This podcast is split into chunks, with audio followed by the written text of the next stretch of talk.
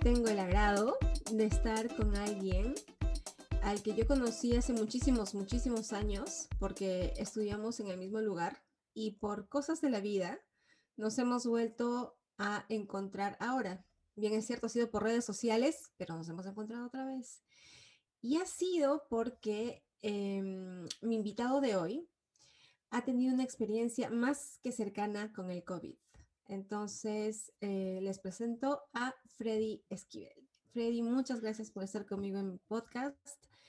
Agradezco mucho que hayas aceptado grabar este episodio conmigo. Sé que la, la, experiencia que has tenido con el COVID ha sido bastante cercana, así es que muchas gracias. Hola Carlita, claro que sí, yo encantado, un gusto reencontrarme contigo después de tantos años un poco cambiados estamos, un poquito nada más. Yo sí. Bueno, sí, he tenido, definitivamente. Hemos tenido, bueno, he tenido una experiencia con el COVID fuerte, eh, una experiencia que me afectó a mí y, y, en gran parte a mi familia. Y bueno, de eso vamos a conversar ahora. Mi idea es transmitir, tratar de transmitir mi experiencia para que la gente conozca un poco lo que significa contagiarse y, los, y todo el contexto de esta enfermedad bien complicada.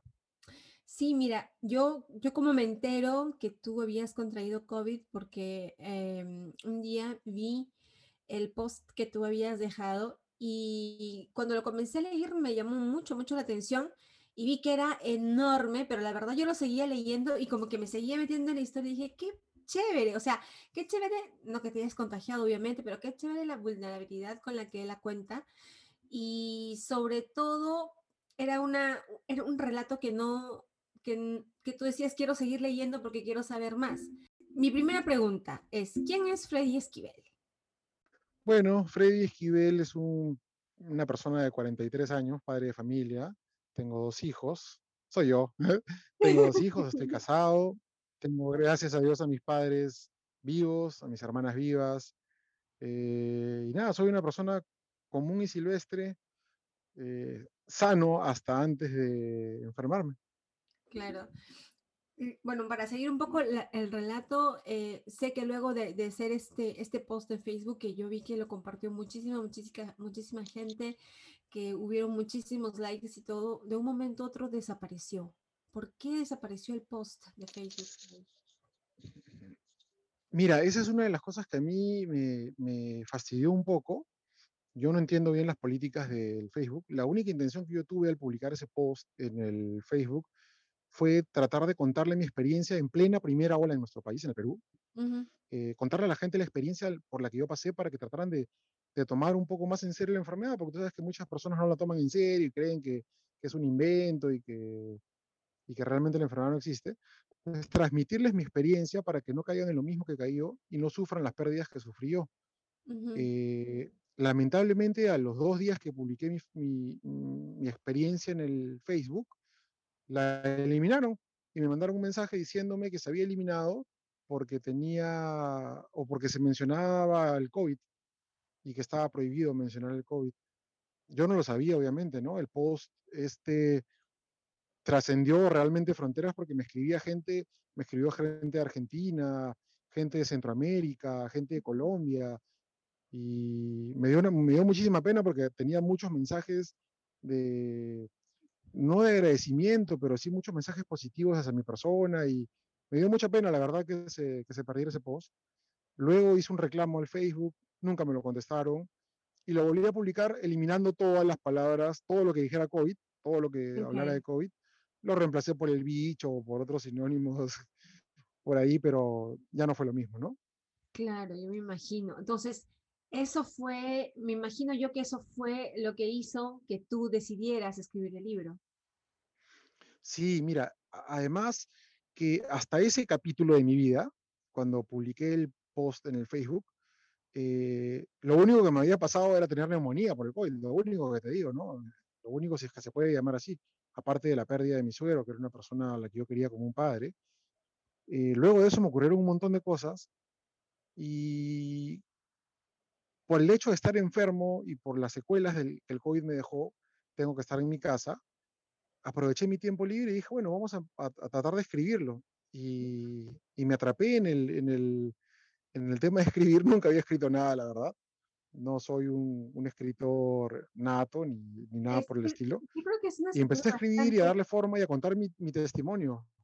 Yo creo que ha sido un, un- un libro bastante, es un relato muy bien hecho. A mí me, me cautivó desde la, desde el primer, de los, del primer párrafo que lo leí.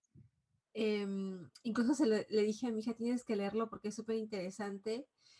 Em, me imagino que, que después de haber escrito este libro, te has sentido también mucho más ligero porque es como si plasmaras en, un, en, una, en, papel todas las historias que has vivido, ¿no? Porque mi, yo al leer el libro he visto que han habido muchas, muchas experiencias, porque tampoco queremos hacer spoiler al libro, hayan habido muchas experiencias muy catárticas en, en, en, este transcurso, no solamente del COVID, sino sobre todo, yo pienso que la parte más, más fuerte que te ha tocado vivir ha sido pues la muerte de tu suegro y la otra parte cuando estuviste en el hospital, que ha sido tu contacto face to face con la muerte. Sí, definitivamente sí. Entonces, eh, ¿alguna vez tú ya habías tenido este contacto tan cercano con la muerte? No, no, no, no, de ninguna manera. Yo he tenido accidentes como cualquier persona, pero que mi vida estuviera en riesgo, no. Esta es la primera vez. ¿Cuánto tiempo duró desde que comenzaste el contagio de COVID hasta que decidiste escribir el libro? Yo creo que pasaron, a ver, yo me contagié, si es que no, mira, la memoria no soy, mi memoria no es muy buena, creo que me contagié en julio y el libro lo he escrito, lo terminé de escribir en febrero, hace Ah, poco. mira. Ok. Sí. Ok, sí, porque está muy bien detallada. Hay, much- hay muchas partes del libro donde yo la leía y me sentía en, en ese instante, eh, sentía que el corazón me estaba latiendo fuerte, sentía las ganas de llorar también. O sea, ha sido, para mí ha sido muy impactante, porque creo que ha sido escrito con mucha sensibilidad, con mucha vulnerabilidad, y no solamente ha sido la parte de la enfermedad en sí, sino la parte cómo es que este virus y cómo el hecho de que tú te encuentras muy enfermo te hace ver el otro lado de la vida, te hace, te hace mm, retro, no, no tanto retroceder, pero te, te gira y ves a tu familia, ves a tu esposa, ves a tus hijos. Entonces yo me imagino que esa parte ha sido bastante, bastante fuerte para ti, porque el saber que estás pasando por una enfermedad donde tú no sabes si vas a, vas a recuperarte, donde tú no sabes si, si cuánto tiempo va a tomar para recuperarte, pues no sabes qué es lo que va a pasar con tu familia. Entonces me imagino que ha sido otra visión de tu realidad. Me imagino que ha pasado eso, ¿no?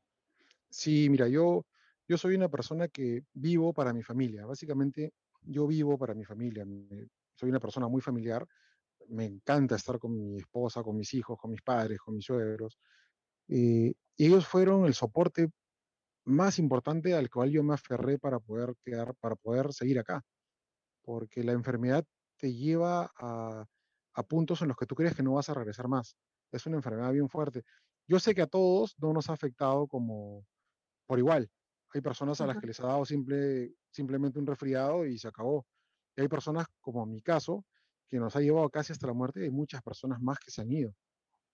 Y es, es, es una etapa que te hace, es una etapa de la vida o es una enfermedad que te hace volverte vulnerable como un niño recién nacido, porque no dependes de ti mismo, dependes de todo el mundo, pero ya no de ti, o sea, dependes de un balón de oxígeno, dependes de que tus pulmones aguanten, de que tu corazón resista y de que recibas una ayudadita más. Hablando de ayudadita más, ¿cómo es que cambia tu, tu sentido de fe? ¿Cómo es que cambia tu visión de, de Dios? ¿Cómo es que cambia tu creencia? ¿Cómo es que retornas a creer en Dios durante todo este ciclo de, de COVID? Mira, yo lo he relatado en, en mi libro, he tratado de ser lo más específico respecto a ese tema. Yo hace muchos años me declaré ateo, Ujú, rompí relas- cualquier tipo de relación con Dios, porque tuve una experiencia muy cruda, en algún momento te la comenté, con una sobrina a la que queríamos como si fuera una hija, y que tuvo un tumor cerebral que le hizo sufrir por muchos años y fue una experiencia terrible. Lamentablemente ella se fue. Y desde ese momento yo quedé muy resentido con Dios y le dije, sabes que tú no existes porque no tienes derecho a hacer sufrir una niña como le hiciste sufrir. Y simplemente dejé de creer en Él y me pasé toda mi vida diciéndole a todo el mundo que yo no creía en Dios. Bueno, llegó la enfermedad esta y, y tuve experiencias muy cercanas con Él, muy, muy cercanas con Él que, que me hicieron volver a creer en, Él. Y ahora creo nuevamente en Él, converso con Él. Y ese yo, lo, lo más curioso, mira, yo estaba en mi casa después de hacer una cuarentena breve cuando ya estaba contagiado y un día me empecé a quedar sin oxígeno, no podía respirar, decidimos ir al hospital. Llegué al hospital después de haber dejado a mis hijos eh, viéndome con sus ojos con llanto después de la experiencia que tuvieron con su abuelo, que lo vieron irse y no volver más. Claro, porque tus hijos vieron que el abuelito se iba y, es algo de eso lo que relatas en, en el libro que tú viste a, tu suegro irse con su maletita y tú no sabías realmente si él iba a regresar y tus hijos también tenían ese signo de interrogación de que regresará o no regresará. Y entonces es, ha sido una imagen que los ha impactado bastante, me imagino. Mis hijos eh, vieron a su abuelo irse con una maleta que le prepararon acá en la casa porque se iba a hospitalizar. Cuando yo me fui, eh, mi esposa me preparó una maleta y se me acercó mi hijita a la distancia que podía porque yo estaba enfermo y con sus ojitos llorosos me preguntó, papá, ¿por qué tienes una maleta en la mano? Y yo te juro, Carlita, que no, no tenía oxígeno ni siquiera para contestarle. Y con las manos le tuve que decir, tranquila, no podía hacer más. Mi hijita se fue, se la llevaron, a mí se me caían las lágrimas, entré al baño sufriendo porque no podía caminar, a llorar, bueno, luego llegó el taxi, un taxi especial para trasladar personas con COVID, y me llevaron al hospital. Ahí empieza una historia terrible. Acá en el Perú los hospitales estaban colapsados, no había espacio para nada. Yo entré al hospital sentado en una silla de ruedas. Tuve la suerte por cosas del destino y cosas que, que tal vez si me pongo a hilar tienen una, un sentido. Y conseguí oxígeno rápido. Conseguí oxígeno rápido y estaba mal, realmente estaba mal. Yo sentía que con el oxígeno me mantenía, pero si me quitaba el oxígeno me, moría, me estaba muriendo. Una noche, creo que fue la primera o la segunda noche, yo por teléfono logré llevar mi teléfono con algo de batería. Recuerdo que me despedí de algunos amigos de mi socio. Y cuando estaba en la noche fría, oscura, escuchando los lamentos de la gente, viendo algunas personas morir, recuerdo que me tapé con mi manta y ya no pude más. Y en ese momento mi orgullo se rompió y hablé con él y le dije, padre, si realmente existes, discúlpame, pero se me hace todavía un poco difícil hablar de eso. Si realmente existes, permíteme ver a mis hijos crecer, permíteme verlos estudiar, permíteme ver cómo se realizan. Y después de eso, ya puedes hacer conmigo lo que quieras. Carlita, en ese momento te juro por mi vida que sentí una mano tocando mi hombro derecho, detrás de mí, detrás de mí. Me quité la manta y no había absolutamente nadie detrás mío. No había nadie, nadie. Y sentí una paz. Esa fue mi primera experiencia con él y desde ahí he tenido varias más y he vuelto a creer en él, porque sé que él tuvo mucho que ver en mi recuperación. Yo me imagino que sí, Freddy, o sea, era la señal que tú estabas esperando, ¿no? Porque le dijiste, si tú realmente existes, déjame vivir. Entonces, el hecho de haber sentido que, era él el que tocaba tu, tu hombro, y sobre todo creo que era la paz que sentiste después de eso, te hizo retornar a él. Entonces ha sido, ha sido una experiencia súper, súper, súper... Em, súper profunda, ¿no? Con la divinidad.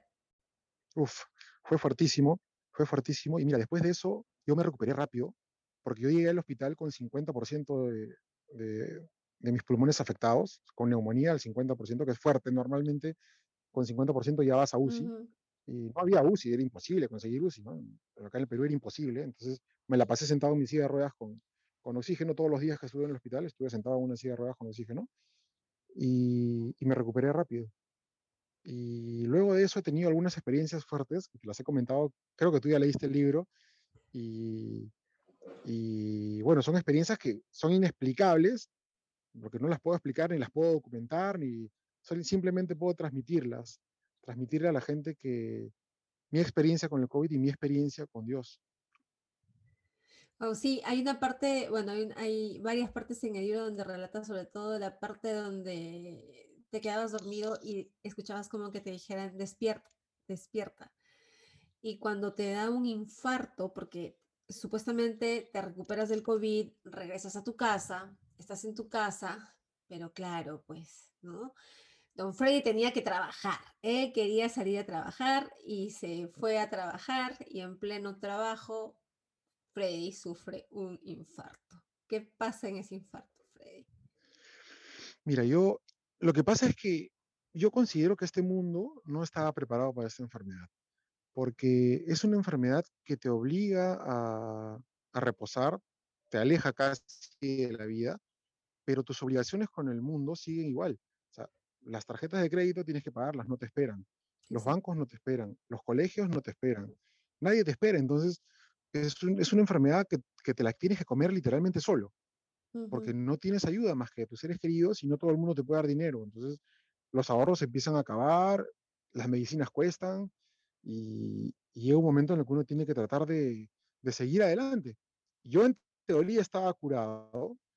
Es, es, que ahí, es, ahí viene parte de, de, mi experiencia en el libro, que, por lo cual me gustaría que las personas lo lean, porque se habla mucho de las secuelas de esta enfermedad, que no se conoce todavía bien, la verdad es que el COVID no se conoce bien en el mundo todavía. Claro, y hay una serie de, todos, todos presentan diferentes secuelas, o sea, no todos tienen las mismas secuelas. Exacto. Entonces, yo en este libro, eh, mi libro que se llama Al lado de la muerte, mi experiencia con el COVID, eh, trato de, contarle a las personas todas las secuelas que vienen después. Yo creo que si, si los médicos hubiesen sabido bien cómo, cómo se comportaba esta enfermedad, de repente yo no hubiese tenido el infarto, ni el problema que tengo ahora con los con la trombosis en la pierna, porque me hubiesen, me hubiesen dado un tratamiento para que mi sangre no generara coágulos, ¿no? Pero en fin, ocurrió. Tu esposa, Nieves, ella también se contagia de COVID. Correcto. Y, y, en algún momento ustedes, los dos, tanto tú como ella, han tenido que estar en el hospital. Mira, eh, en mi casa nosotros vivíamos mi suegro, mi suegra, mi esposa y mis dos hijos y yo. ¿no? Mi suegro se dializaba, él tenía un problema renal, insuficiencia renal, y tenía que hacerse diálisis tres veces por semana. Esa fue la ventana para contagiarnos. Él iba al hospital naval, porque él era marino, y se dializaba. Él se contagia primero y, y, terminamos contagiándonos todos. El día que yo estaba por irme al hospital, mi esposa ya estaba haciendo fiebres altas y mi suegra ya estaba internada en el hospital. Mi suegro ya se había ido y mis hijos se quedaban solos. Cuando yo me estaba yendo, mis hijos se quedaban solos literalmente en la casa. Bueno, ahí aparecieron mis padres, ¿no? Y, tú sabes que los padres son los héroes de uno de toda la vida. Y aparecieron y solucionaron todos los problemas, pero mira el nivel de vulnerabilidad al que te puede llevar esta enfermedad. De un día para otro mis hijos pudieron haberse quedado huérfanos solos en una casa. Tu esposa, después de que, después de que sale de, de la enfermedad, ella no ha presentado secuelas. Gracias a Dios, eh, ella no ha presentado ningún tipo de secuelas, eh, ni mi suegra tampoco. Eh, yo sí tengo varias secuelas. como te digo, no todos los organismos se comportan igual ante esta enfermedad. Pero ahora que tú estás em, sanando de, de, COVID y estás recuperando de todas esas secuelas, ¿a qué dedicas no el tiempo, sino a qué dedicas tus energías. Mira, yo, dentro de todo lo malo de esta enfermedad, eh, siempre trato de un tiempo esta parte, de ver las cosas buenas de lo malo. Y las cosas buenas de lo malo es que estoy compartiendo tiempo con mi familia que ya no tenía. Yo me dedicaba a trabajar y veía, salía de mi casa muy temprano en la mañana y regresaba muy tarde en la noche, a veces trabajaba domingos o a veces feriados, como hace la mayoría de personas en el mundo, ¿no? casi no veía a mis hijos, casi no veía a mi esposa. Ahora disfruto cada minuto con ellos, conozco más a mis hijos, conozco más a mi esposa y pasamos tiempo que para mí es invaluable, ¿no? Estar con mi familia es, es lo mejor que me ha podido pasar dentro de lo malo. Es que ese es el sentido de la vida, ¿no? El sentido de la vida no es porque pensamos que ser exitosos es que tenemos que tener mucho dinero, el mejor carro, el mejor trabajo, siempre estar ocupados, porque siempre tienes que estar ocupado, porque si tienes tiempo para no hacer nada es porque pues estás ocioso y no, no te gusta trabajar. Pero en realidad pasar tiempo con la familia, hacer planes con tu familia, incluso para ti solo, ese es el verdadero sentido de la vida. O sea, mientras más feliz eres con menos, yo creo que es lo mejor que podrías hacer, lo mejor que te podría pasar. Y a nuestra edad, porque yo también tengo hijos y todo, yo considero que el tiempo que paso con mis hijos no tiene ningún precio. O sea, para mí el tiempo con mis hijos es, si me dicen que no sé, que tengo que dar clases de marinero, que tengo que dar, que, o que tengo que que estar presente en, alguna cosa de, mi trabajo, lo que sea, yo digo, no lo voy a hacer. Porque este tiempo nadie me lo devuelve. Nadie me lo devuelve. El tiempo para mi trabajo, pues lo puedo retomar, lo puedo hacer después, no va a pasar nada.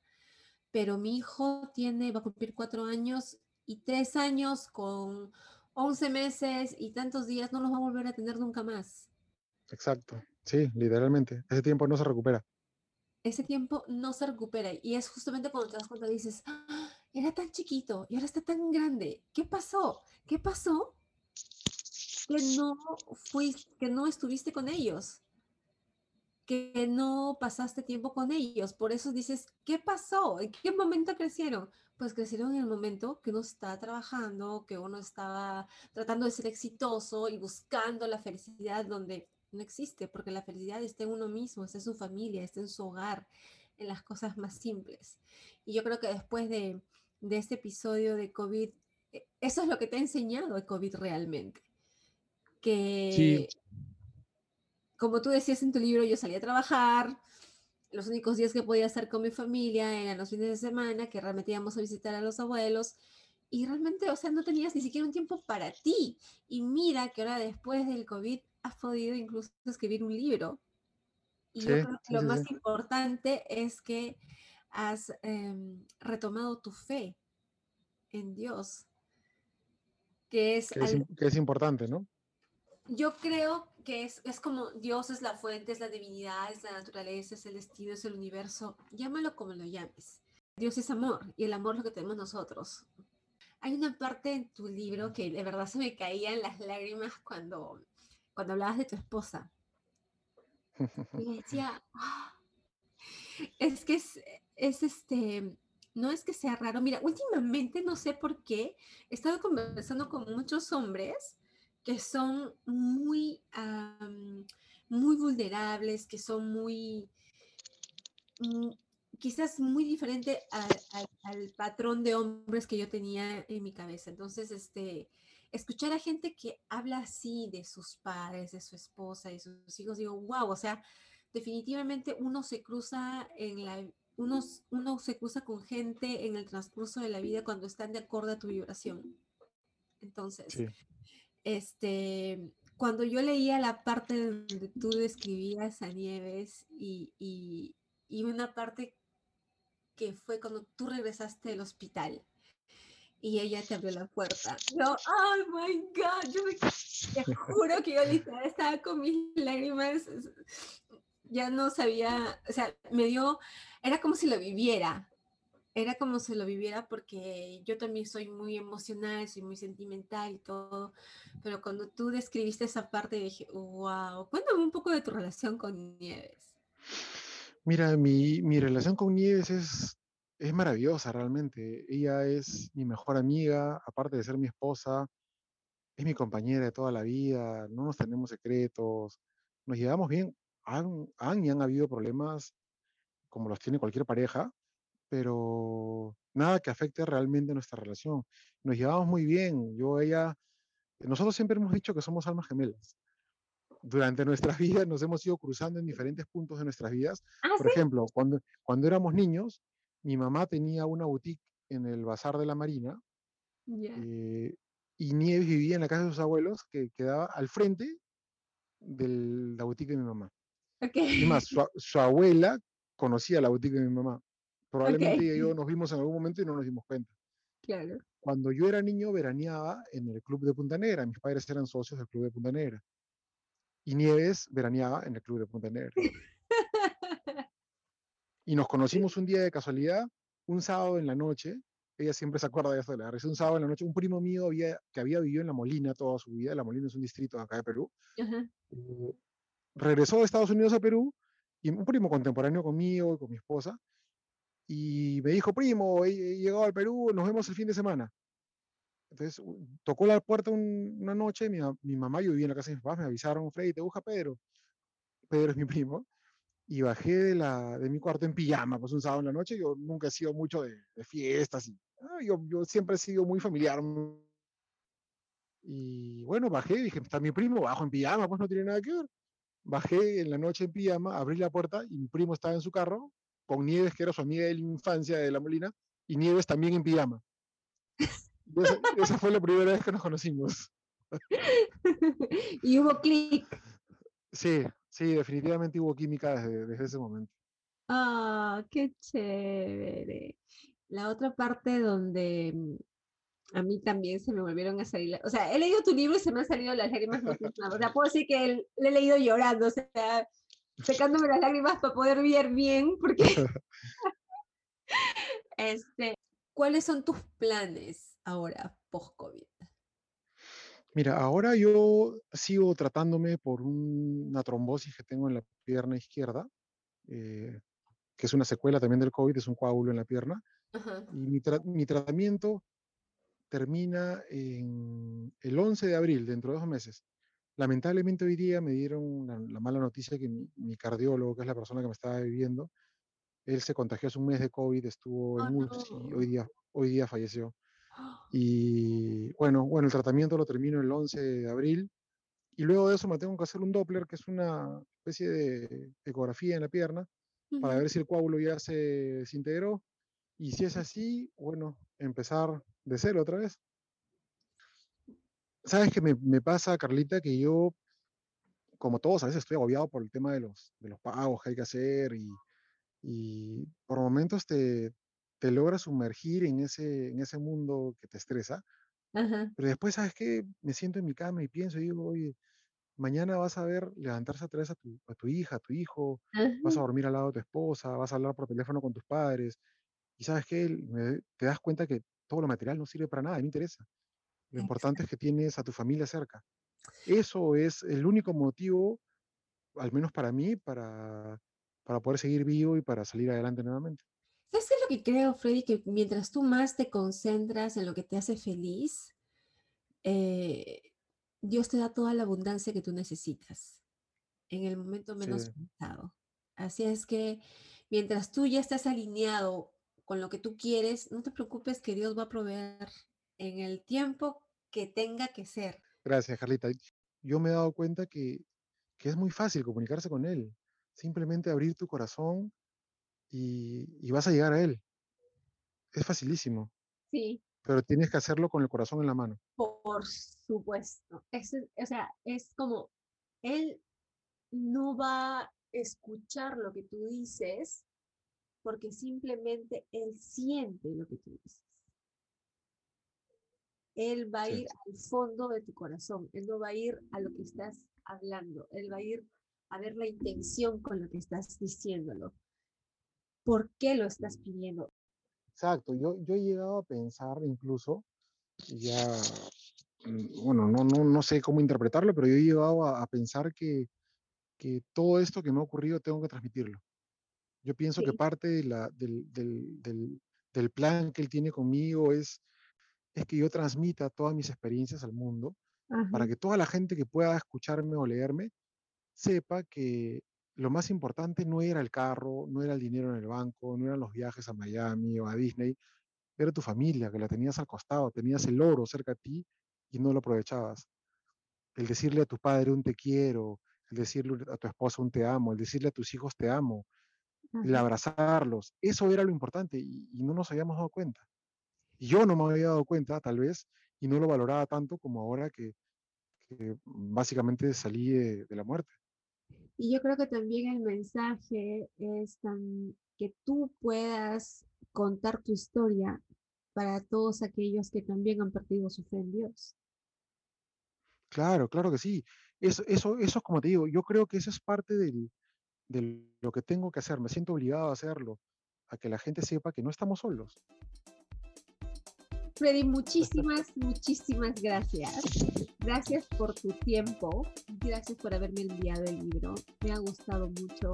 Me ha gustado mucho volver a verte después de mm, años. Bastantes. Espero poder volver a Lima lo más rápido que pueda y seguramente nos tomaremos un pisco sour con mieles. De todas maneras de todas, Carlita, yo te agradezco a ti, agradezco la oportunidad. Quisiera eh, que este mensaje que he escrito en mi libro, que narro en mi libro, esta experiencia, llegue a la mayor cantidad de personas en el mundo para que sepan lo que puede pasar con esta enfermedad y todo lo que, lo que conlleva este, este virus bendito, ¿no? Mi libro se llama Al lado de la muerte, mi experiencia con el COVID. Está a la venta en Amazon. Lo pueden ubicar en Amazon ahí lo Es un libro muy fácil de leer, lo he hecho. ¿Está en qué formato? este es un formato digital. Es solo digital. Por ahora solamente es un formato digital. Es un libro pequeño, de fácil lectura, como para que lo lea cualquier persona, hasta, hasta alguna persona que no tenga hábito de lectura. En un idioma muy sencillo y he tratado de ser lo más crudo y, verdadero, sincero en mi relato. Sí, muchas, muchas gracias, Freddy. Yo he leído el libro y me he quedado muy feliz de ver que gente a la que yo he conocido en otro ámbito, la vida me la pone de nuevo en el camino, no, no en la carrera que hemos estudiado, pero sí haciendo cosas diferentes, que es, que es lo más importante, ¿no? Cuando te acercas más a ti mismo. Así es que muchas gracias. Muchas, muchas gracias. Y espero que en algún tiempo, cuando hayas comenzado a trascender muchas más cosas, y, veas muchas más cosas y aprendas muchas más cosas, imagino que nos vamos a volver a hablar. De todas maneras, hay que mantenernos en contacto, Carlita. Cuando vengas a Lima, encantado de que nos, de que nos juntemos para que conozcas a mi familia y, y, y bueno, nos tomemos un trago y conversemos más, más al detalle y con tiempo de las experiencias que hemos vivido los dos, ¿no? Sí, definitivamente. Muchas gracias, Freddy. Gracias, Carlita. Un abrazo. Saludos.